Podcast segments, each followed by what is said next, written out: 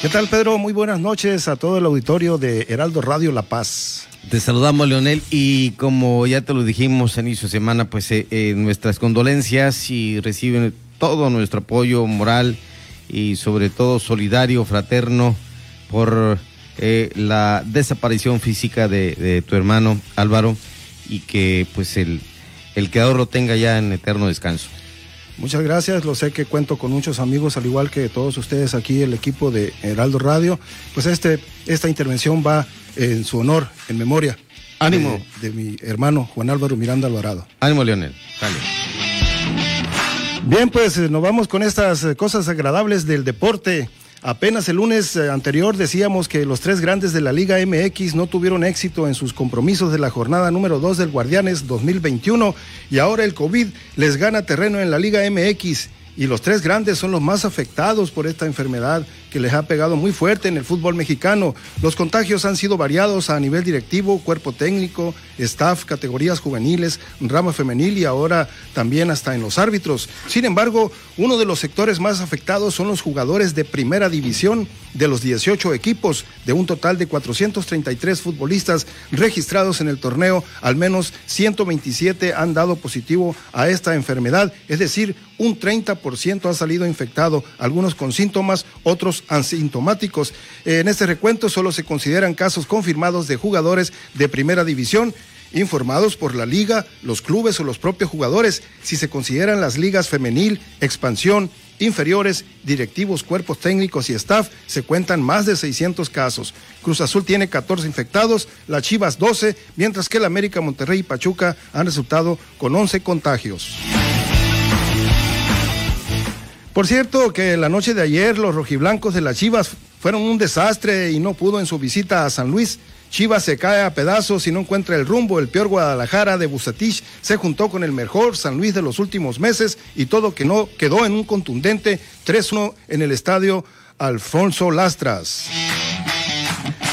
Hablemos de béisbol. En la Liga Mexicana del Pacífico de, de, esta noche se ha iniciado una final que echará chispas. Los tomateros de Culiacán, que quiere el bicampeonato, y los naranjeros de Hermosillo, el club más con más títulos en invierno. Estas son las dos novenas que acumulan más campeonatos en la Liga Mexicana del Pacífico en una temporada atípica, porque la mayor parte de los equipos jugaron sin público en sus gradas, además de reducirse el número de extranjeros en la campaña regular a tres por club solamente. Así los jóvenes mexicanos han, mexicanos han venido recibiendo su tan anhelada oportunidad eh, que en el pasado les era negada porque los directivos preferían traer importados.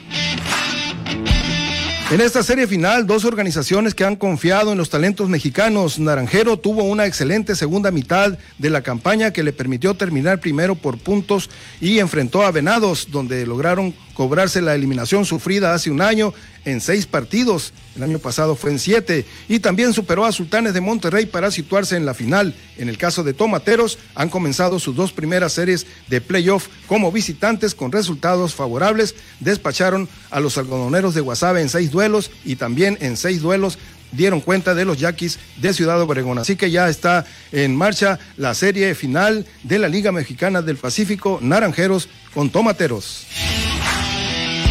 En el fútbol americano, para este fin de semana se jugarán las finales de conferencias. En la Liga Americana, el enfrentamiento será entre Bills de Buffalo y los jefes de Kansas City, que encontraron la forma de mantener viva su ilusión con el bicampeonato. Este partido está programado para el domingo 24 a las 15:40 de la tarde. En tanto que en la Liga Nacional buscarán el pase al Super Bowl número 55 las escuadras de Bucaneros de Tampa Bay, que eliminó a Santos de Nueva Orleans, y los empacadores de Green Bay, que están comandados por Aaron Rodgers, que eliminaron a la defensiva número uno, Los Ángeles Rams. Cuidado con los Packers. Este juego será el mismo domingo a las 2 de la tarde. Y seguimos con la información estatal. Es probable que para este fin de mes de enero se dé la definición por parte de la CONADE en relación a los nacionales u Olimpiadas Nacionales, como eran conocidas antes, para en su caso iniciar con la programación de las etapas estatales y conformar una buena representación de Baja California Sur. Por lo tanto, en el INSUDE se han estado realizando algunas reuniones y evaluaciones con diversos atletas de alto rendimiento, como en las disciplinas de clavados, ciclismo, karate, luchas asociadas, boxeo, atletismo, entre otras.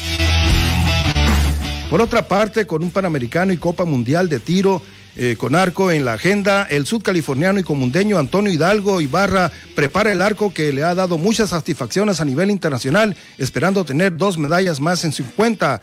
Hidalgo Ibarra dijo que tras la suspensión de estos eventos del 2020, como consecuencia de la pandemia del COVID, pudo mantenerse activo realizando trabajo físico de cardio y gimnasio, pero ahora se anuncia su realización ha eh, iniciado con la parte técnica para estar en condiciones de tener una buena actuación en ambas competiciones. Por último, allá en el municipio de Mulegé, parte de la encomienda del alcalde mulejino Felipe Prado Bautista ha sido recuperar y rehabilitar los espacios deportivos de toda la municipalidad, ya que es en, en, el esparcimiento y la actividad física se encuentra la solución a muchos de los problemas que atañan a la población. Aunado a esto y en busca de más y mejores resultados, el día de hoy el alcalde, en presencia de la síndico municipal y el secretario general, otorgó el nombramiento al nuevo titular de la Dirección de Cultura Física y Deporte, profesor Germán Arnulfo Osuna González, quien vendrá a ocupar el lugar del licenciado José Antonio Aguiar Peña. Con el resultado de su participación, Germán Osuna viene a fortalecer el trabajo realizado por esta dirección con la consigna de encontrar los mecanismos que permitan superar las adversidades que la pandemia ha ocasionado en el ámbito deportivo, siendo este uno de los más afectados. Con la experiencia en la coordinación municipal de básquetbol y en algunos proyectos semiprofesionales y profesionales, como en la franquicia de mineros de Santa Rosalía, el profesor Osuna González cuenta con los conocimientos necesarios para liderar el equipo de trabajo del deporte mulejino en lo que queda de la décima sexta administración municipal de Felipe Prado Bautista. Así las cosas en la información deportiva de esta noche, mi estimado Pedro. Gracias, Leonel. Muchas gracias a Leonel Miranda Alvarado en esta su participación de frente en Baja California Sur lo que es el segmento deportivo. Gracias, muy buenas noches, reciban un saludo cordial donde quiera que se encuentren. Que tengan un estupendo fin de semana también. Cuídense mucho. Ánimo.